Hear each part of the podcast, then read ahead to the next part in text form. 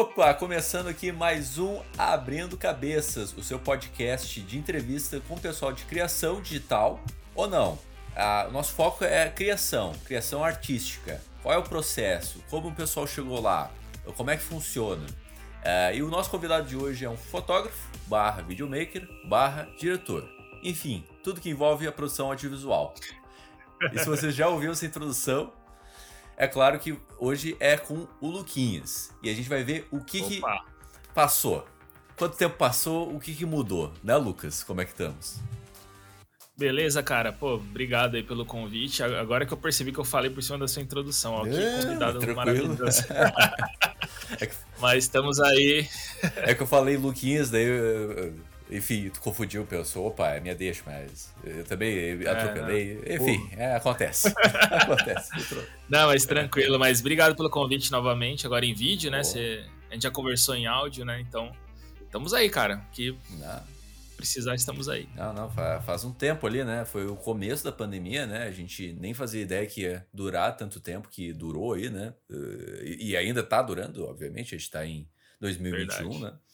Então, cara, eu agradeço por estar aqui de novo e, e, espero que tu curta de novo esse nosso papo, né? Já que tu foi um dos primeiros, um dos primeiros nomes grandes aí. Então, bah, obrigado mesmo, cara. Da hora, pô, legal mesmo. E eu gosto, cara, de trocar ideia, já falei no outro episódio, né? Eu gosto bastante de conversar sobre audiovisual, então, putz, tenho certeza que vai ser legal. Massa, massa. E, cara, a pergunta clássica aí, o que, que mudou de lá para cá? Cara, mudou bastante coisa, por incrível que pareça, né? A gente é, entrou numa pandemia, né? É. E muita gente se deu mal, não só pela saúde, né? Perdeu parente, amigos e tal. Muito, é, muito triste, né? Isso nunca aconteceu com a gente, é, nunca aconteceu com o mundo, né? Moderno agora, uhum. né? E muita gente teve muitos problemas de, com trabalho, com saúde mental e tudo, tudo mais, mas eu fui um dos pouquíssimos privilegiados, é, salvo as devidas proporções, né? Ter que ficar em casa, se cuidando, preocupado com família e tudo mais.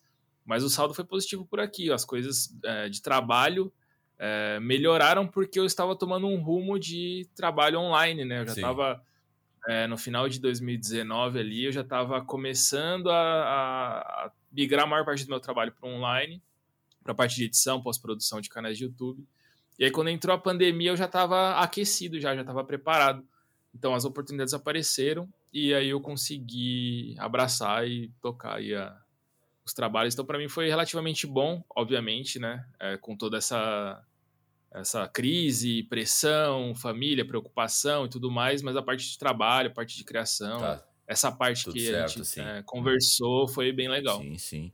E tu tá ainda fazendo as, as diárias e tudo mais, ou tá fazendo um trabalho mais de edição, assim? Não? Como é que tá sendo esse então, processo? Então, é, aqui na produtora a gente faz, uh, acho que os 90% assim, do nosso trabalho, talvez até mais, é de edição e pós-produção, uhum. que é finalização dos vídeos, uh, alguma coisa ou outra de motion, é, sound, é, sound design, coisas do tipo. E a gente tem gravado bem pouco, né? Principalmente pelos, uhum. pela questão do, do, distanciamento, né? Agora a gente começou a gravar um pouco mais, mas a gente grava talvez uma, uma diária por semana no máximo, assim, umas três por mês, Sim. assim. É, com equipe super reduzida, geralmente vai só eu e a Nath aqui, minha, minha esposa e sócia, ou talvez eu e um assistente, assim, bem, bem reduzido mesmo, com máscara, teste Sim. e tal. Então, é, a maior parte mesmo é trabalho remoto que a gente faz. A gente tem uma equipe aqui com mais. Uh, eu, tem eu e a Nath mais três pessoas. Uhum. Presencial ou à distância, sim? Tudo, tudo online, online, tudo online. Uhum. Tem a Pan, a Pan que é produtora, tem a, é, ela é produtora, atendimento e tal. Uhum. Aí tem a Laís e o Dinho, que são editores. Então a gente faz tudo online. É, então a maior parte do nosso trabalho é realmente é, edição mesmo, pós-produção, que é uma coisa que aumentou a demanda, né? Relativamente aumentou a demanda no, nesse período porque o mercado deu uma aquecida para quem trabalha com marketing digital, uhum. para quem trabalha com curso online, produto, essas Sim. coisas. Então, quem edita, quem trabalha com esse tipo de coisa, é, teve mais, é, mais coisas para fazer, né? Estava preparado, estava é, já encaminhado, né? Apareceu bastante coisa para fazer. E por que tu acha que cresceu mais assim? É, tu acha que foi muito por conta da pandemia ou cada vez mais está crescendo em qualquer situação assim? Ela, ela estaria crescendo nesse nível? O que, que tu acha? A gente está no momento, é, com e sem pandemia, é, no momento que tem mais produção de vídeo acontecendo em toda a história da humanidade. Uhum. Todo mundo tem uma câmera na mão. Todo mundo que eu digo, obviamente, né? Quem não está na linha da pobreza extrema, Sim. morando embaixo da ponte, ou, mas assim, pensando na, nas pessoas da cidade grande, é, classe baixa, média, alta, tem acesso a uma câmera no, no, no, celular e produz conteúdo em vídeo todos os dias. Então hoje, é, que seja um story, que seja a mensagem para a mãe Sim. pelo celular e tal. É, então hoje é o, a época que tem mais produção de vídeo, está cada vez mais comum, está cada vez mais é, acessível e quem trabalha com isso, quem se divulga, quem vende através da, sei lá, tem uma hamburgueria, você, você, você usa o vídeo, você usa a fotografia, os posts nas redes, você está atraindo mais clientes, está usando aquilo para converter em faturamento para sua empresa. Então hoje está muito aquecido e tem muita gente produzindo, tem muita gente é, que precisa de um produtor, um, um videomaker que seja para fazer isso. Então, é, partindo desse princípio, a gente está no melhor momento de produção de uhum. vídeo. É, uma segunda parte é que tem mais é, videomakers, mais pessoas editando, é, então tem uma, uma, concorrência maior e aí a gente precisa se destacar, usar do, dos artifícios aí do dia a dia para conseguir se destacar, né? E por, pelo lado da pandemia, Sim. muita gente começou a empreender de uma forma online ou, ou tirar aquele projeto do papel. Ah, não posso trabalhar com o que eu fazia, não posso ir para o meu emprego, é, as pessoas começaram a criar soluções, né? Então, uhum. tem gente que abriu o negócio de comida e colocou no iFood, tem gente que é, começou a, a, dar curso é, pelo, pelo Zoom, que seja, ah, eu tenho, sei lá, eu sei falar inglês, eu não estou conseguindo para o meu emprego, eu tô, perdi a minha oportunidade, abre uma, uma turminha lá de pessoas próximas que queiram aprender tá. inglês.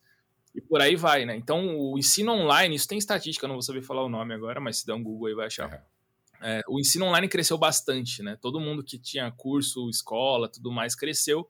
Inclusive um dos nossos clientes, que é a Alura, né? Que é uma uhum, escola de tecnologia, de programação e tal, cresceu também nessa, nesse período junto com essa galera, né? Então, apesar desse, desse ponto negativo de vivermos uma pandemia com morte, bagunça, é, loucura na política e tudo mais, alguns nichos, né, alguns mercados conseguiram se aquecer e continuar indo para frente. Não, total, cara, total. O, eu tava conversando com o Clay esses tempos e tá no, no abrindo já, já tá no nosso canal. Ele falou assim, uh, ele é fotógrafo, né? E ele é aqui do Sul e tal, de Porto Alegre.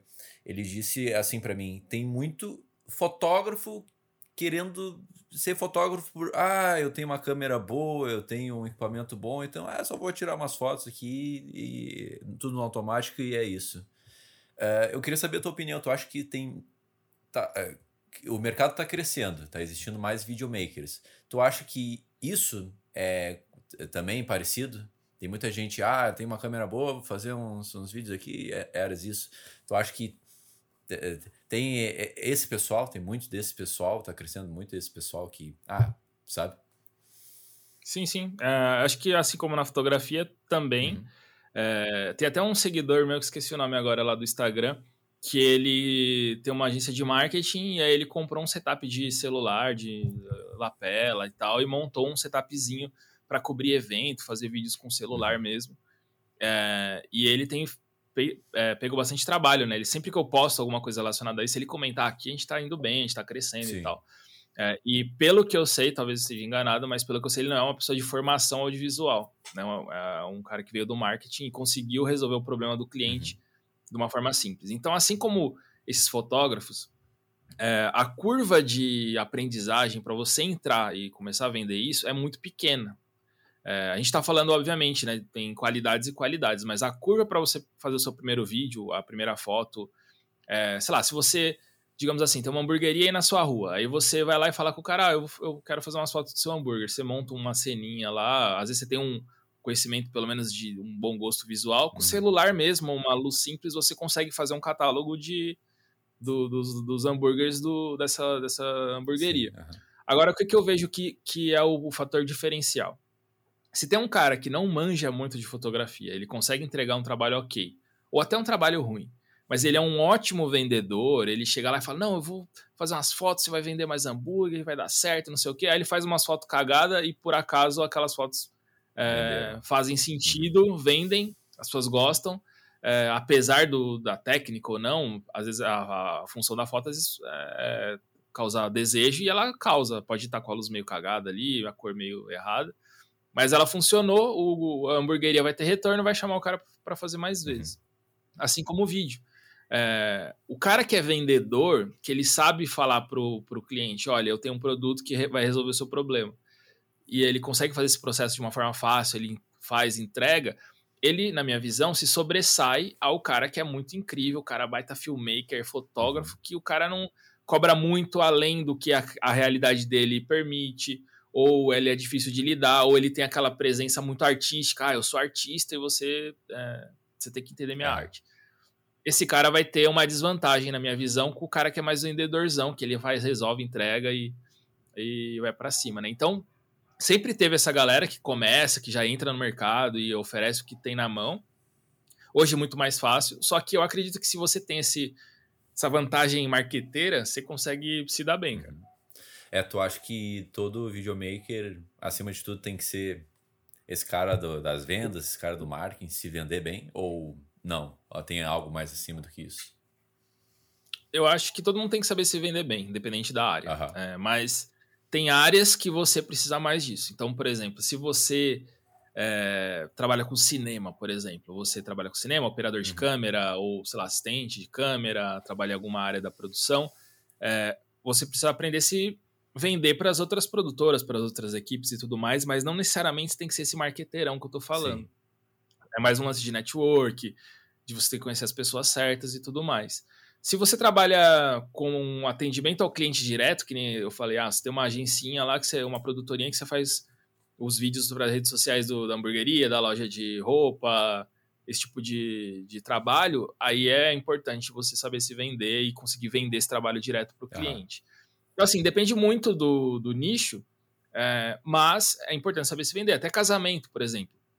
É, o casamento, eu acho que ele é um dos que, que pede mais esse, esse lance do vendedor, que é que você precisa criar o desejo na, na noiva e no uhum. noivo, e aí depois você precisa convencer eles através de uma conversa. Vou dar um exemplo. A maioria dos meus trabalhos eu fecho pelo WhatsApp, pelo e-mail, de uma forma mais simples possível, não tem toda aquela burocracia, proposta, etc. Uhum. É, depende do cliente. Pelo meu nicho, que é canais de YouTube, infoprodutos e Sim. tal, isso acaba rolando muito. É, uma, se eu fosse vender foto e vídeo para uma noiva, eu precisaria marcar uma reunião. É, eu tenho amigos que fazem isso, vão num café ou marcam num lugar uma reunião de um dia inteiro com várias noivas, aí faz uma festa, e aí troca ideia, toma café, come bolo, não sei o quê. E nessa você vai amaciando a noiva ali, e aí você consegue é, converter numa venda depois. Então, assim, cada nicho pede uma uhum. coisa. Só que é importante todo mundo saber se vender. Na minha visão, quem sabe se vender se sobressaia só quem é bom, porque às vezes o ser bom não é perceptível, né? Às vezes o cliente ou a produtora não consegue sentir que aquela pessoa é boa. É, ela vai saber que você é boa por uma indicação ou por ela ou por você fazer ela perceber que você é bom de outras formas, e né? não só mostrando o trabalho. Uhum. Não, total. E esse lance de selecionar problemas, né? Que eu falo aqui no, no, no podcast também, né? É, eu quero fazer uma pergunta técnica. Como é que tu cobra? Tu cobra num todo? Tu cobra diária? Ou é muito spoiler pro teu curso que tá lançando aí? Não, não, eu falo, cara, eu falo isso até no, nos stories, no, no Instagram, uhum. tranquilo.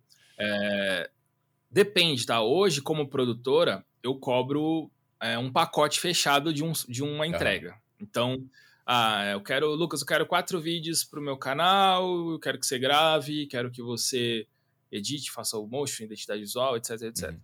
Cada coisa dessa, do lado nosso aqui, a gente cobra de uma forma. Uhum. Então, a gravação é diária, locação de equipamento, equipe, essa parte é diária. Edição é a entrega, quantos vídeos foram. É, identidade visual, a gente hoje a gente não tem é, um designer que faça isso na casa, então a gente contrata. Então, é o valor fixo desse designer mais nossa comissão. Sim.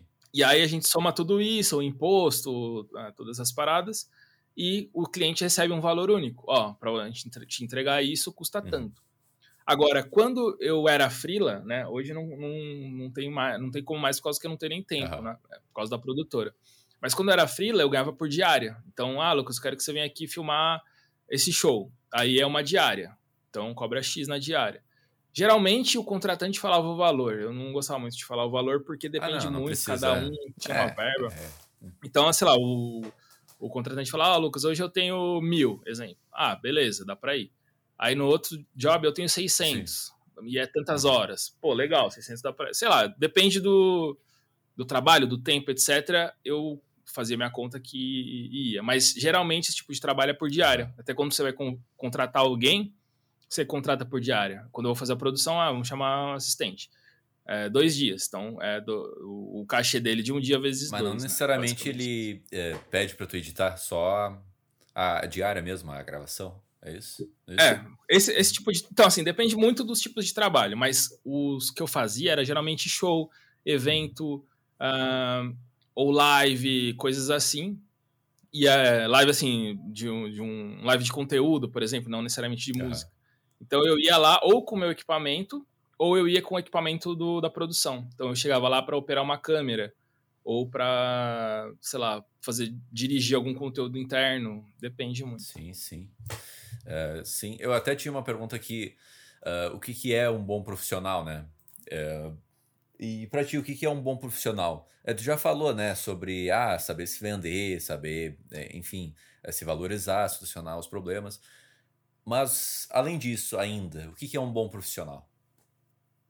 Eu acho que um bom profissional, eu nem vou entrar no mérito de você saber executar bem aquilo que você foi contratado. Uhum. Então, por exemplo, se é um filmmaker, você vai entregar um vídeo bonito. Se você é um fotógrafo, você vai entregar aquela foto bonita. Isso eu acho que é o, é o básico que você faz parte de ser um bom profissional.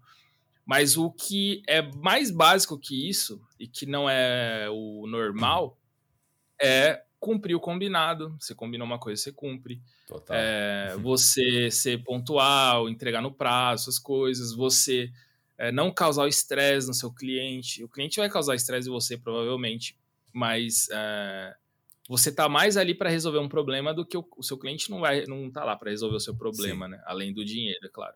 Mas então você não, não pode levar mais problema para o cliente. Você leva a solução, você tenta melhorar as coisas, agilizar e tal. É, então, essas coisas básicas de prazo, cumprir o combinado, é, resolver o problema do, do, cliente, que é o negócio que você falou, são elementos que fazem você um bom profissional. Você ser bem lembrado. Putz, acabou o trabalho? Nossa, valeu a pena ter trabalhado com ele. É, o valor foi, foi justo, a entrega foi boa, não tivemos dor de cabeça, é, vai ser uma boa lembrança. Esse, para mim, é um bom profissional, muito além do, de ser um, um filmmaker incrível, fotógrafo genial é, essa pessoa não te dá dor de cabeça, né? E é. fazer, deixar as coisas fluírem bem. É, é. Não, total, cara, total. Então, nesse caso, o cliente sempre tem razão? Não. assim, eu já vi muita gente falando assim: ah, o cliente sempre tem razão, ele me paga, eu entrego e, e tá todo mundo feliz. Uhum. E também o outro lado, não, eu sou artista e o cliente não entende nada e tudo mais. Mas eu, eu sempre fui mais do lado artista. O cliente não entende o que está fazendo, ele me contratou e eu sei mais do que ele e tudo mais. Mas com o tempo eu fui entendendo que o cliente não é obrigado a saber o que ele te contratou, porque senão ele não te, uhum. contrataria. Então, quando eu mudei a minha abordagem, é, eu comecei a, a, ser mais didático com o cliente, tudo melhorou. Então, é, o cliente chega para mim com uma demanda, se ela é simples, eu explico, ó, o processo é esse, vai funcionar assim, vamos daqui para lá, tal horário, tal horário, tal data, entrega tal, dessa forma, dessa outra forma. Uhum. E aí ele entende o meu universo e ele embarca. Sim. E aí a gente vai criando junto os processos para não chegar lá na frente e eu entregar um negócio que eu fiz sozinho e ele falar, não, não é nada disso.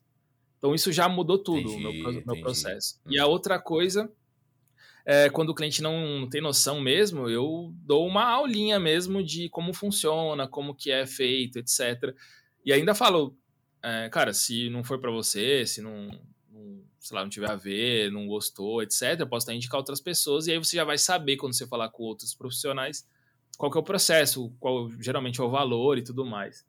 Então tem esse, esse quando eu comecei a colocar esse momento de didática, tudo mudou, tudo ficou bem mais fácil porque o cliente começou a entender meu lado, né? Não só ficou ele fala e eu obedeço e vice-versa. É, afinal de contas, ele está com o dinheiro, ele pode me derrubar a qualquer momento, né? Dependendo do contrato e tudo mais, ou nem fechar comigo. Então, cabe a mim resolver o problema dele, ensinar, trazer ele comigo para que o processo seja, seja simples, né? Então, é, isso é uma, é um processo que melhorou muito. E outra coisa é que, no final das contas, você tem que ter consciência que a palavra final sempre é do cliente. Então, o seu ah, papel ah, é falar assim: o caminho A é melhor. Você me contratou, sou profissional, blá blá blá, mas o caminho A é melhor. Se você quiser ir pelo caminho B, eu posso ir pelo caminho B, mas não é a melhor escolha. Aí você decide. Então, geralmente, o cliente, quando é o cliente que já vem atrás de mim porque me conhece, recomendação e tudo mais, ele uhum. escolhe, ele aceita a minha, a minha opção, a minha opinião do, do caminho. É, quando é um cliente que vem vem por uma indicação, mas não me conhece bem, não sabe que eu sou, não tem essa percepção de valor, uhum. acaba indo pela própria cabeça. Mas eu tô tranquilo, que eu falei, meu papel foi cumprido, eu falei que que o melhor era o A e, e o cliente escolheu o B, tá documentado, tem e-mail e tudo mais, então eu, eu durmo em paz.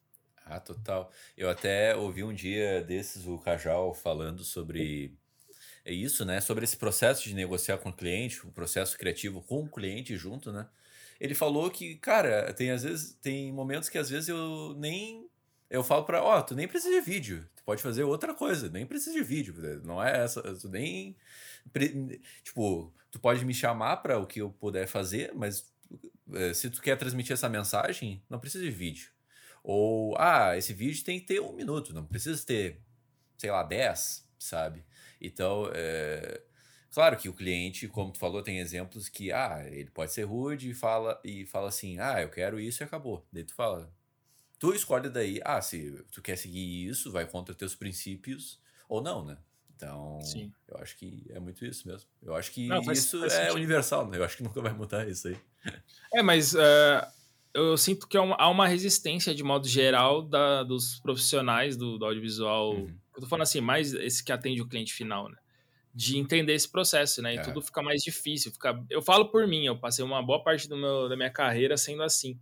E é legal quando você vai no mecânico, por exemplo, ou sei lá, em alguém que vai fazer uma manutenção, um técnico, aí o técnico fala assim: ah, você não precisa trocar é, o motor inteiro, é só trocar esse parafusinho aqui e fica 10 reais. Ou eu nem cobro, é só trocar essa lâmpada aqui, tá uhum. tá tudo resolvido. Sim. Você não fica feliz, fala, caraca, o cara realmente é um profissional, honesto e tal. Uhum. Por que, que a gente não pode ser assim? Chega um cliente e fala, nossa, eu quero um show, um DVD com 3D, telão, um helicóptero. É, mas o que, que, você toca? Ah, eu toco o violãozinho aqui, mais acústico aqui e tal. Não, é. pode fazer um negócio mais simples, que tem a ver com você e tal. Você vai ganhar menos dinheiro. Isso é um argumento que eu uso bastante até. Fala assim, ó, é, essa opção eu vou ganhar mais dinheiro. Uhum. Para mim é ótimo, mas não é a melhor opção. A melhor opção é por esse caminho, que é o que tem mais a ver com você e tudo mais. E aí eu falo genuinamente. Então o cliente entende. Ele fala, putz, o cara tá abdicando do dinheiro, do lucro, porque ele realmente acredita que isso aqui poderia ser de uma, de uma forma melhor, de outro caminho, né? É, ele te vê mais como um, um ser humano do que só um profissional, né? Ele, te, ele, tu vê que realmente, como tu falou, é honesto, o cara, pô, vai Sim. te ajudar realmente, né? Ele não vai, ele não vai te passar a perna, né? E... Então, tipo, a próxima pergunta que eu queria entrar mais é sobre. A gente falou de oportunidade, de certa forma, mas eu queria entrar mais a fundo. Uh, tu acha que as oportunidades baixaram por conta dessa quarentena, pandemia? Uh, tu falou que o, a, o mercado de vídeo cada vez mais cresce, né? Mas, a, eu, mas tu acha que as oportunidades baixaram ou as oportunidades são a mes, as mesmas, mas a gente tem que lutar para elas acontecerem? O que, que tu acha sobre isso? Então, depende muito do nicho, né? É, que eu sempre falo, por exemplo, o nicho de casamento é, praticamente zerou, né? Então, tá voltando aos poucos. Então, não dá uhum. para comparar com o meu nicho, por exemplo, de canais de YouTube, infoproduto, aula e tal. É, assim como produção de cinema, série, que tá voltando agora, é, caíram bastante também. Então, pensando no meu nicho específico, eu acho que tem mais oportunidades quando você vai atender o cliente direto, né? Você vai direto é, atender o cliente. Então, é, para mim, eu acho que é, tem mais oportunidades. Só que, consequentemente, tem mais concorrência. Então você tem que se destacar, tem que ter o um Instagram legal.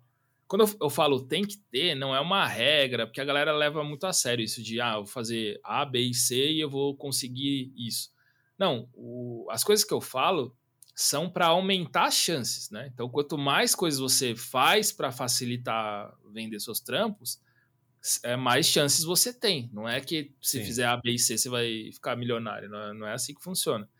Então, para esses nichos de atender o cliente direto, os pequenos produtores ou quem vai vender algum curso ou tem canal no YouTube, é, músicos até que seja, é, é, eu acho que tem mais oportunidades. É, a exigência é menor de qualidade, de, de, detalhes e coisas do tipo do que uma publicidade, por exemplo, um cinema, coisas assim. Uhum. É, só que ao mesmo tempo tem mais gente concorrendo ali, então você precisa se destacar, fazer mais network, ter um Instagram legal, ter site, é, portfólio, fazer bastante relacionamento, atender bem a galera, porque você atendeu uma um, se você tá na cidade pequena, interior assim, você atendeu uma um, você já ficou queimado na cidade inteira, né? Uhum. Então tem que ficar atento com isso. Não, exatamente, exatamente. É, é e enfim, é, é isso mesmo. É, é a história do networking, né? E tu acredita que é, é, Claro que tu acredita que é essencial ter networking para tu se destacar ali, né? Para tu também criar relacionamento e assim aprender, né? Mas tu acha que é praticamente o principal fator ou tem inúmeros fatores que a gente às vezes não sabe, assim. Eu acho que é muito importante, mas não é o principal, né? Porque uhum. a gente sabe quando tem aquela pessoa que, putz, é uma pessoa que não entrega, não é boa, não entrega, mas ah, é amigo do dono, é parente do não sei o que, é o sobrinho. Filho do dono da empresa. Tipo é, assim, sempre né? tem essa. Uhum. Então, a gente sabe, as pessoas sabem, né? Eu acho que o o networking ele é um dos facilitadores, né? É uma da, é o que faz as coisas acontecerem, mas você precisa entregar do outro lado. Então hoje tudo que eu faço hoje aqui na produtora foi por indicação, network é, básico, assim, alguém me conheceu, indicou, indicou, indicou, e a maioria das coisas que eu faço aqui, é, 99,9% é indicação. Então, é, a pessoa recebe uma indicação, trabalha com a gente, gostou, indica para outro e vai. Agora, imagina se ela, ela não gostou, mas porque é conhecido, ou ela não sabe de nada, não entende, acha que tá bom. Então, acho que o, o network ele é um, potencia, um potencializador e ele faz parte de uma série de outras coisas, né? Mas tem muita gente que engana só nisso, né? Então, não é legal. Uhum. Sim, sim. É, e agora eu te perguntei, né, no, agora não, faz no começo da pandemia eu te perguntei o que é uma boa edição de vídeo, né? Eu quero te perguntar o que é uma edição de vídeo, entre aspas, ruim. Eu acho que a, a edição ruim é aquela que não cumpre o papel, né? Então, uhum.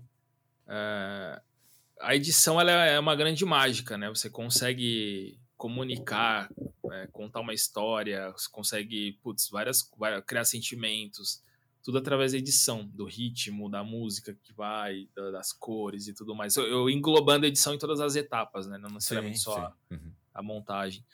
É, então a má edição é aquela que não cumpre o seu propósito, né? Então é tipo quando você vai assistir um filme de terror e não dá medo, sabe? Quando você vai assistir um filme sim. de ação, você uhum. dorme no meio. Uhum. É, aquele filme não cumpriu o papel dele. Uhum. Ah, pô, quero assistir um filme de terror que eu quero ficar assustado. Não fiquei, não cumpriu o papel. É a mesma coisa, sei lá, é como eu falei, é, vou usar o exemplo da hamburgueria de novo. A hamburgueria te, compra, te contrata para fazer um videozinho para divulgar o hambúrguer novo deles. E aí você faz um vídeo de arte lento, que é opaco, que é uhum. apagadinho, bem cinema, os grãos e tal. Aí a pessoa assiste e fala, não quero ser hambúrguer morto aí, cinza né?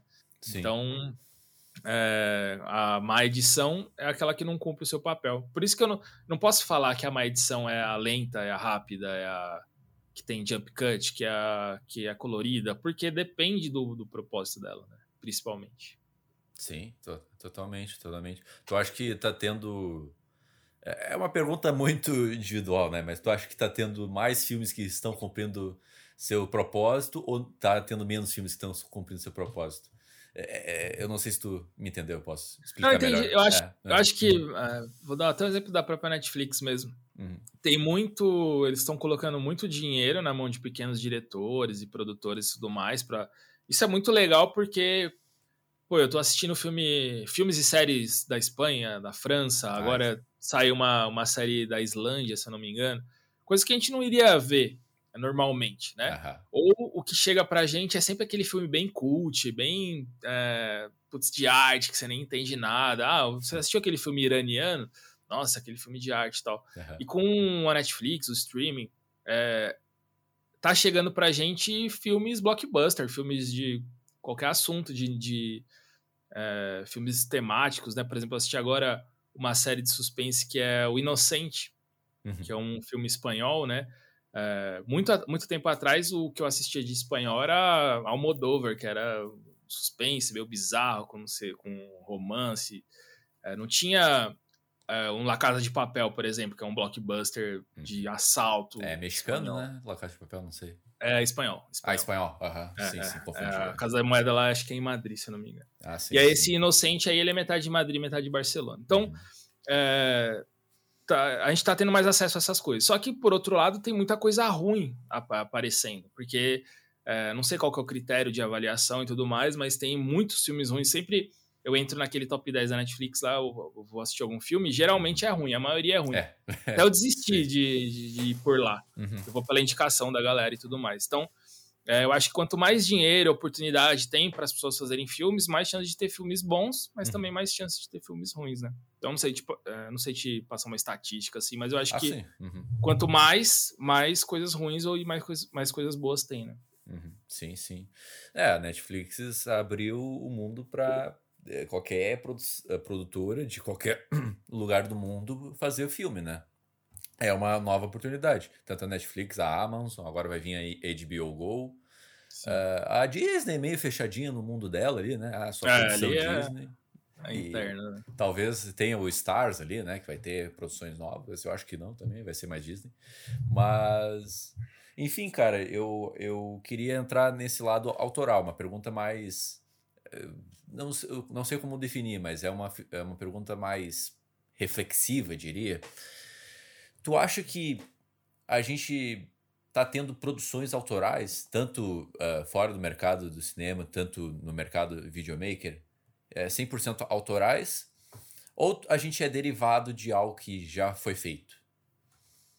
Cara, tudo é derivado, né? Acho que é impossível uhum. hoje fazer algo 100% seu. Uhum. Porque você é uma construção já. Então, é, eu acho que tem bastante coisa no YouTube, por causa do YouTube, desde que ficou mais popular, a galera começou a fazer bastante coisa. Tem até uma menina americana que chama Marina Bruno, não sei se você conhece. Não, não conheço. Ela tem, acho que uns 50 curtas, assim, 60 curtas, sei lá, de terror, de várias coisas. Acho que é, ela é a maioria de terror. É brasileira?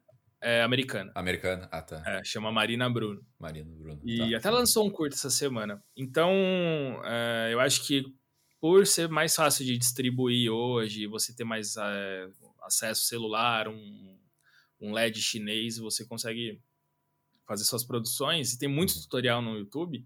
Então acho que isso facilitou em você criar os seus próprios é, os seus próprios materiais, né? Uhum. Então aqui, até aqui o um que eu acho bem legal é o Gusta, né? Ele, ele fazia uns fake trailers, né? Acho que ele sim, fez sim. quatro ou cinco fake trailers. Uhum. É, que são bem legais e produção totalmente dependente dele e tudo mais. Só que a gente é uma construção, né, de referências de livros, de quadrinhos, de outras coisas. Então, eu acho que hoje é impossível você fazer um negócio 100% seu, porque já não é 100% há muito tempo. É, tu acha que não, não vai existir uma obra 100% original hoje? Não, impossível, porque... E, e mesmo que, a, sei lá, digamos que a pessoa é, tenha vivido no, numa caverna. Ela decidiu fazer um filme, escrever uma história, sei lá. Sim. Aquilo ali já, já vai ter questões humanas que teve desde sempre. Entendi. É, sei lá, você lê a Bíblia hoje, você vai ver coisas que acontecem hoje de, de inveja, de amor, de, de histórias mesmo, de assassinato, de traição. Então, uh, essas, essas questões humanas sempre estão com a gente, né? Mesmo que a pessoa seja, sei lá, privada de todo toda a influência do mundo, ela vai fazer alguma coisa que você vai assistir e vai falar, ah, isso aí é tipo tal coisa. Uhum. Porque no, no, no, mínimo vai ser uma questão interna humana que, que todo mundo já vive, né?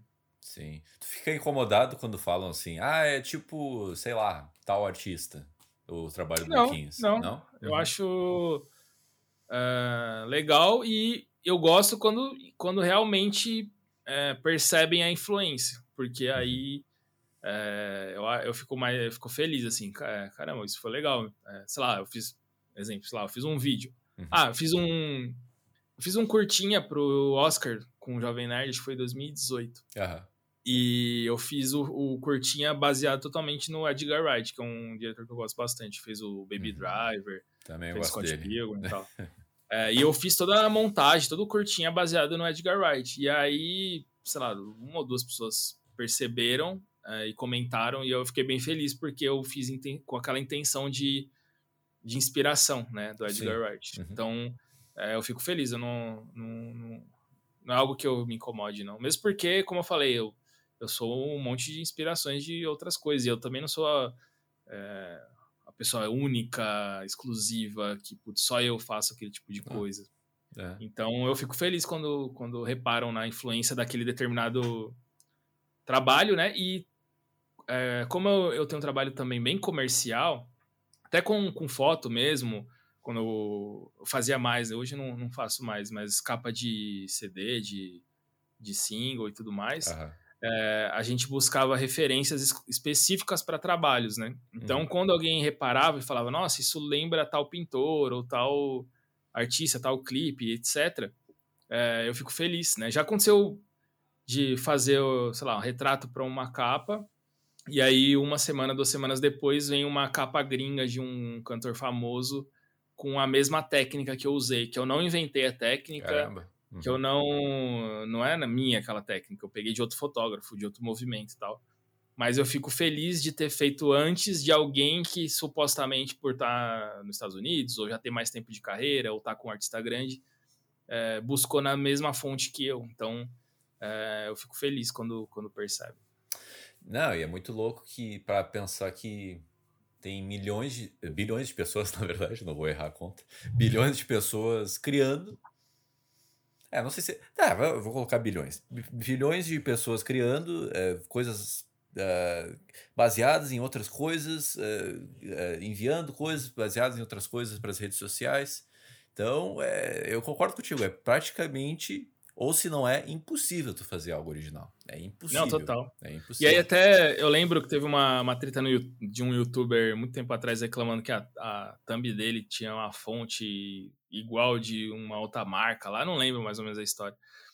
E aí a galera começou a comentar, ah, mas isso que está reclamando, outro cara já faz, aquele outro cara já faz antes, aquele outro outro faz também. Então aquela reclamação acabou virando contra, né? E essa semana também rolou um, uma treta de dois uh, cursos de Instagram, alguma coisa assim, que um dos, um, um dos, dos infoprodutores lá tinha feito uma uma identidade visual com glitch, né? Um efeitinho de glitch na fonte e tal. Uhum. E aí o outro também usava glitch na fonte. E aí um falou, ah, ele tá me copiando. E Sim. aí. É, não se usa Só... tanto glitch nas fontes, né? Caramba, todo mundo usa glitch desde sempre, sabe? Então. Uhum. É, quando aí a gente entra naquela linha tênue da cópia, uhum. que é quando a cópia é quando alguém faz a mesma coisa que você fez, com a mesma cor, ou quando você olha e você fala, isso aqui é, é foi feito para aquela outra coisa, para aquele outro artista, para aquele outro trabalho. É, só que você tem que separar o que é tendência, o que é linguagem.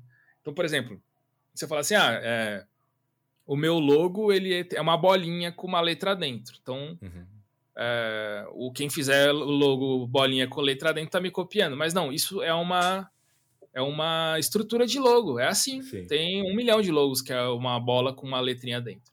É, ou a mesma coisa você vai, sei lá, o glitch, ou o efeito de VHS, ah, você tá me copiando. Não, Também isso é uma linguagem. É outra coisa que está sendo muito usada é. de VHS. É. Uhum. Igual, vamos falar de música. O rock, se eu é, tem uma banda de rock, aí eu faço uma banda de rock, eu tô copiando a outra banda.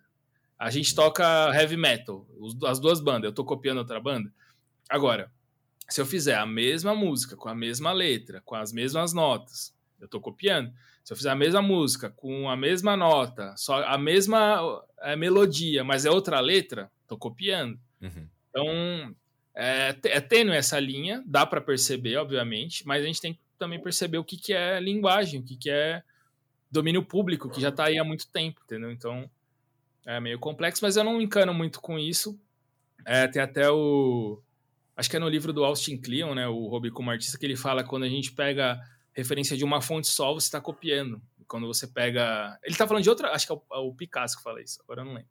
Uhum. É, Ele cita quando você vários pega... nomes, né? Eu também li o Hobby é. como artista. Uhum. E aí, se você pega a referência de vários lugares, aí você está se inspirando. Então, é. quando você vai fazer um trabalho que você pega uma referência só, a chance daquilo ser muito parecido com o que a outro faz é grande. Igual eu falei, que eu fiz o curtinha lá do Jovem Nerd, uhum. com a linguagem do, do, Edgar Wright, eu peguei só a referência dele, tá, tá ali. Você fala, putz, isso aí é Edgar Wright, então foi intencional. Mas não é uma cópia também, porque é a linguagem, né? Eu não copiei um filme dele, eu não fiz os mesmos personagens, eu não fiz a mesma música. É, foi uma inspiração de uma técnica, né?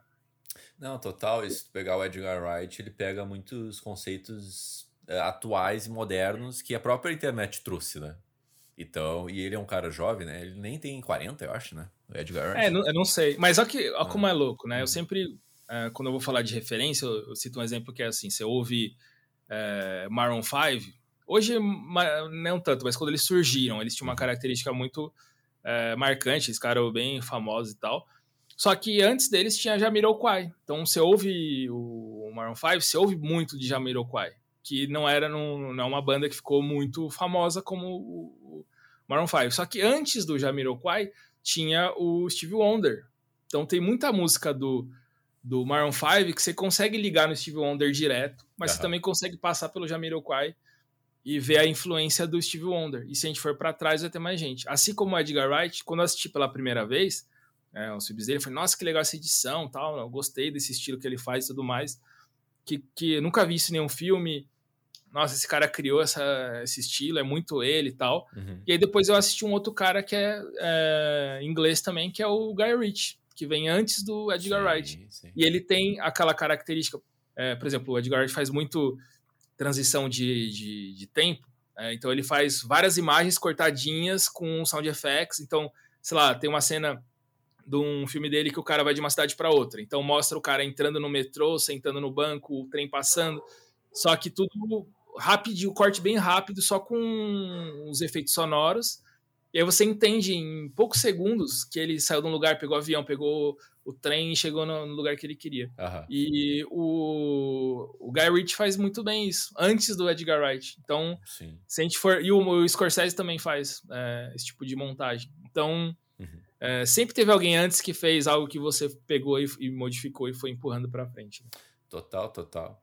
É, eu, eu tô brincando no meu podcast de cinema que a gente sempre cita o Zack Snyder em algum momento. em alguma hora. E eu, eu é o check-in, né? É o check-in, é o check-in do podcast de Zack Snyder, aí citando. Mas eu, eu também. Eu não sei, o Guy Ritchie é da mesma geração do Zack Snyder? Agora tô em dúvida. Eu acho que não, acho que não, acho que não. O Guy Ritchie é ah. mais novo? Não, não mais velho. Mais, mais velho. velho. É, não é, sei. Então, então é isso, eu, pego, eu vejo é, Zack Snyder e Guy Ritchie e penso, putz, muito parecidos, assim, muito parecidos. Sério? Você acha que eles parecem bastante? Bastante, sim. O lance da câmera acho... lenta, da, da edição, das cores desaturadas, assim. Pelo menos pra é, mim. Né? Talvez. Né? Mas eu acho, putz, eu acho. Não, eu acho bem diferente. Tanto é que, é. É, por exemplo, os filmes do Guy Ritchie, geralmente, é, não só pelo, pela estética, mas geralmente os filmes do Guy Ritchie tem um assalto, tem um, alguém é, dando um golpe em alguém, uhum. tem é, aquela montagem característica, tem os sound effects, montagem rápida, tem um mapa na mesa, sempre tem alguém com um mapa na mesa e vai falar, ah, vai por aqui, vai fazer aquilo ali, tem um, aí tem a cena de assalto e tudo mais, é, e tem uma música, tem um rock, alguma coisa assim, geralmente os filmes do Garrett tem isso, só que aí você assiste é, um filme que não tem nada a ver necessariamente com, esse, com essa estética dele, que é o o Sherlock Holmes, mas tem o Slow, que você falou. Mas o Slow, ele não, não, ele não me lembra tanto o Guy Ritchie. Mas tem o rock, tem o lance da ação, de, de um, um, querendo dar um golpe no outro. Aí você vai pro Aladdin também. O Aladdin tem a cena, tem uma cena meio que de assalto que ele tem que entrar lá onde no, no palácio lá. É, sei lá, você vai assistir o, o Rei Arthur, se eu não me engano. Também tem. O Rei Arthur tem um. É legal que eles fazem. Ah, uhum, eles fazem tipo um rock, um rock em inglês, só que com os, os instrumentos da época. E aí tem o slow, tem o mapinha na mesa. Cara, esse filme é subvalorizado, eu acho ele bem divertido, assim. Só a é história. Divertido. Só a história que é, é muito ruim, assim, eu acho. Não, mas é divertido. Mas é divertido, e aí eu, cara. Uhum.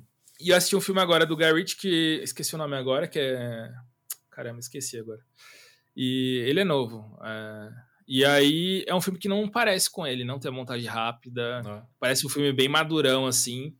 É, só que tem o um mapinha na mesa, tem assalto, tem gente dando golpe uma na outra. Então você fala, ah, beleza, ele é, tá lá ainda, não, não parece muito. Sim, sim. Não, total, cara, total. Eu, eu gosto do Guy Ritchie é, em, em alguns filmes, assim, às vezes eu acho que ele pega muito isso e traz, não tem tanta história, pega muito a técnica e não tem tanta história, mas eu acho divertido. É, tem o, alguns filmes do Zack Snyder que é a mesma, é, é a mesma vibe que eu sinto do Zack Snyder. É a mesma vibe. Eu acho divertido, mas se eu pegar as histórias, pá, não, não se Eu acho o Zack assim, Snyder né? ele mais pro Michael Bay do que pro Guy Ritchie. É verdade, verdade. Que é a história bagaceira. É a mistura dos dois, eu acho. É a mistura dos dois. Mas tem porrada, tem uhum. explosão, tem tudo, e aí slow motion pra caramba. Acho que ele lembra bastante. Lembra bastante, cara. É, cara, uma última pergunta antes da gente acabar assim. Qual foi o principal ensinamento que tu trouxe dessa tua carreira? Uh, eu acho que relacionamento acho que é um o que eu mais demorei para entender e é o que mudou o meu jogo e é o que vai me fazer crescer mais ainda ou fazer coisas novas ou que seja é, sei lá, talvez eu não cresça a minha produtora, mas eu crie outra coisa que, que cresça, ou sei lá. Mas o relacionamento com as pessoas, tanto com a equipe que você trabalha, com seus parceiros de trabalho, com seus clientes, com seus amigos, é, a gente que cria conteúdo com audiência, né? Uhum. Então, o relacionamento foi a coisa que eu demorei mais tempo para entender, para aprender, de é, saber lidar com as pessoas. É, e é o que eu acho que é o que foi mais importante, assim. Então, é, tudo depende do relacionamento. O network, a gente falou, é, se você vai vender o seu, o seu trabalho, é, quando você faz uma arte, você quer que as pessoas vejam, tudo depende do relacionamento com outra pessoa, né? Então, é, acho que isso é o mais, é o que eu trouxe de mais é, forte, importante, mas não é, um, não é um aprendizado só, né? Uhum. É, é uma atenção que a gente tem que dar e a uma área, né? E renovar isso todo dia, né? Porque a gente, apesar de a gente ser animais que socializam, uhum. mas é, a gente é, tem várias barreiras também. Barreiras pode ser religiosa, política, pode ser um dia que você não tá legal, ou você Sim. tem algum problema mental ou não, ou de saúde.